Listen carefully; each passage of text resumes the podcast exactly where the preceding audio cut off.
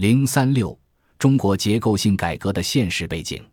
进人二十一世纪后，中国经济追赶提速，推动经济水平迈上新台阶。然而，发展的阶段性成功也派生出新矛盾与新问题。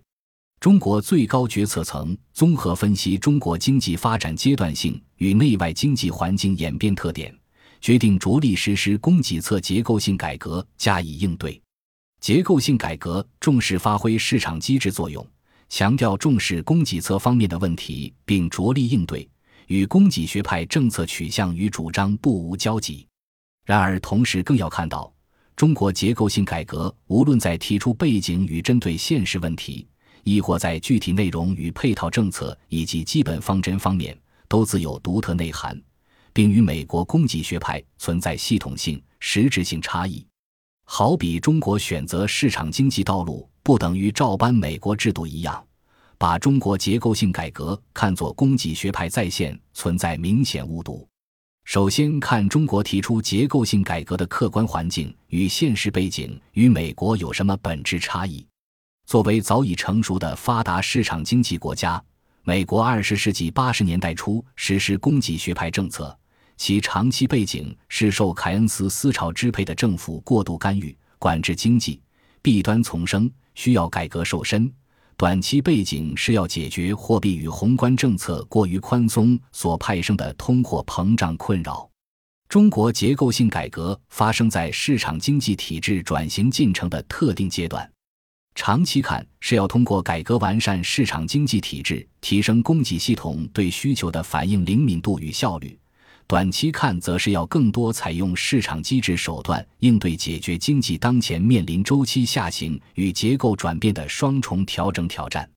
中国结构性改革的长期目标是要从提高供给质量出发，用改革的办法推进结构调整，矫正要素配置扭曲，扩大有效供给，提高供给结构对需求变化的适应性和灵活性，提高全要素生产率，更好地满足广大人民群众的需要。促进经济社会持续健康发展，这是由中国经济体制转型大背景决定的。计划体制的固有局限之一，是由于无视信息协调、激励等机制安排问题，导致供需脱节与产销失衡成为常态性现象。随着改革开放推进，供给效率低下问题得到实质性改善，但是供给对需求的反应灵敏度仍是需要着力解决的问题。在十八届三中全会上，习近平总书记把要素闲置和大量有效需求得不到满足并存现象作为我国市场体制有待完善的突出表现之一。我国市场经济体制虽已运行多年，然而一些重要领域的改革滞后与体制不完善，仍导致国民经济供需连接环节各种制度性交易费用过高。不利于市场与企业对各类需求的能动演变做出更为全面灵敏的反应。现实生活中，大量有效需求难以满足，同时现有生产能力大规模过度闲置，这一组合现象提示经济结构性矛盾背后存在体制性根源。结构性矛盾需用结构性改革举措加以破解。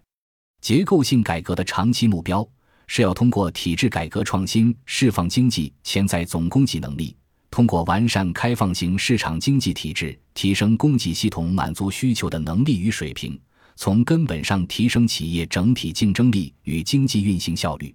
就此而言，结构性改革与十八届三中全会全面深化改革举措，与本届政府简政放权与鼓励双创的持久努力，在目标取向与功能目标上具有一致性。中国结构性改革短期需应对经济周期下行与结构转型互动叠加带来的挑战。中国经济目前处于改革开放时期第四轮下行周期探底阶段，多方面原因导致本轮周期下行调整时间更长、困难更大。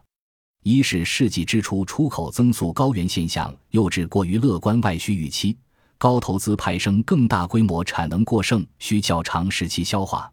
二是随我国资产货币化加深，经济扩张期货币扩张更容易表现为房地产等资产价格飙升，资产泡沫化伴随着过度杠杆化与金融风险因素需较长调整期消化。三是本轮调整始于二零零七年，然而外部环境骤变与大规模刺激使其短期逆转。当时的刺激有必要，也取得了巨大成效。然而货币信用超常扩张使调整的矛盾有所加深，下行调整期更长。中国经济同时面临多重结构调整压力，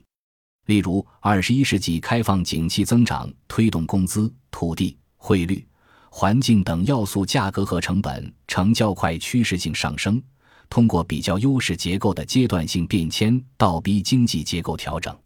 又如钢铁、煤炭、电力等传统重工业部门集群数量扩张接近或达到历史峰值。使其早先的重要增长引擎功能减弱，倒逼增长动能结构转变。再如，随着我国经济成长进入中高收入水平，潜在供给增长速度出现趋势性回落。我国这些状态变量，使目前经济下行周期具有与我国早先周期比更为深刻的结构性特点。周期与结构双重调整，近年进入低谷期，宏观经济面临增速回落。价格低迷、需求乏力等方面的困难们，在中国经济形势面临严峻困难的同时，也存在一些有利条件。如在近年经济增速回落的同时，就业与民生形势比较平稳，居民收入消费较快增长。北方部分资源密集省区面临较多困难，然而东部发达区域仍活跃增长，十多个中西部省区市较快增长，则令人鼓舞。工业品价格低迷，派生通缩调整压力。然而，外部贸易条件得益于进口价格走低，得到大幅改善。传统经济确实承受双重调整的严峻考验。然而，新经济、新业态生机焕发，表现活跃，并引领结构转变。如何应对目前经济难点与亮点并存的形势？对政策选择提出挑战。应对目前形势，是否应采用新一轮大规模刺激政策？是中国经济政策讨论的关键问题之一。学界和业内经济学家讨论政策建议时，用不同方式较多表达的观点是：中国应当主要实施凯恩斯学派强调的刺激总需求政策，其中不乏建议中国重启类似于四万亿那样的大规模刺激政策。然而，我国四万亿政策实践提示。特定环境下的大规模刺激虽有必要，并能取得短期增长成效，然而难免要付出巨大代价，并留下明显后遗症。目前形势下，如果重启大规模刺激，会不利于产能过剩行业调整与低效企业退出，不利于市场出清机制对早先经济失衡因素进行清理调整，不利于切实化解经济成长面临的结构性矛盾。放手扩张强刺激，更可能给地方过度扩建新城区再度提供激励，使十八大以来保持定力转型调整政策的努力面临功亏一篑的风险。我国经济仍处于快速城市化阶段，蕴含着深厚的发展潜力。宏观领域的现实困难，大都是经济追赶的阶段性成功所派生的困难。经济形势的短期变动与复杂表现，是一个大国转型经济在周期与结构深度调整阶段的合规律现象。对这个本质上积极进取的调整进程，应通过稳健务实的结构性改革政策助推引导，通过适度提升总需求的宏调措施加以扶持呵护，不应过急重启大规模刺激而致使其人为中断。因而，中国决策层决定选择结构性改革作为应对目前形势的重大决策。可见，中国结构性改革背景要更为复杂深刻，与美国当年形势不可同日而语。本集播放完毕，感谢您的收听，喜欢请订阅加关注，主页有更多精彩内容。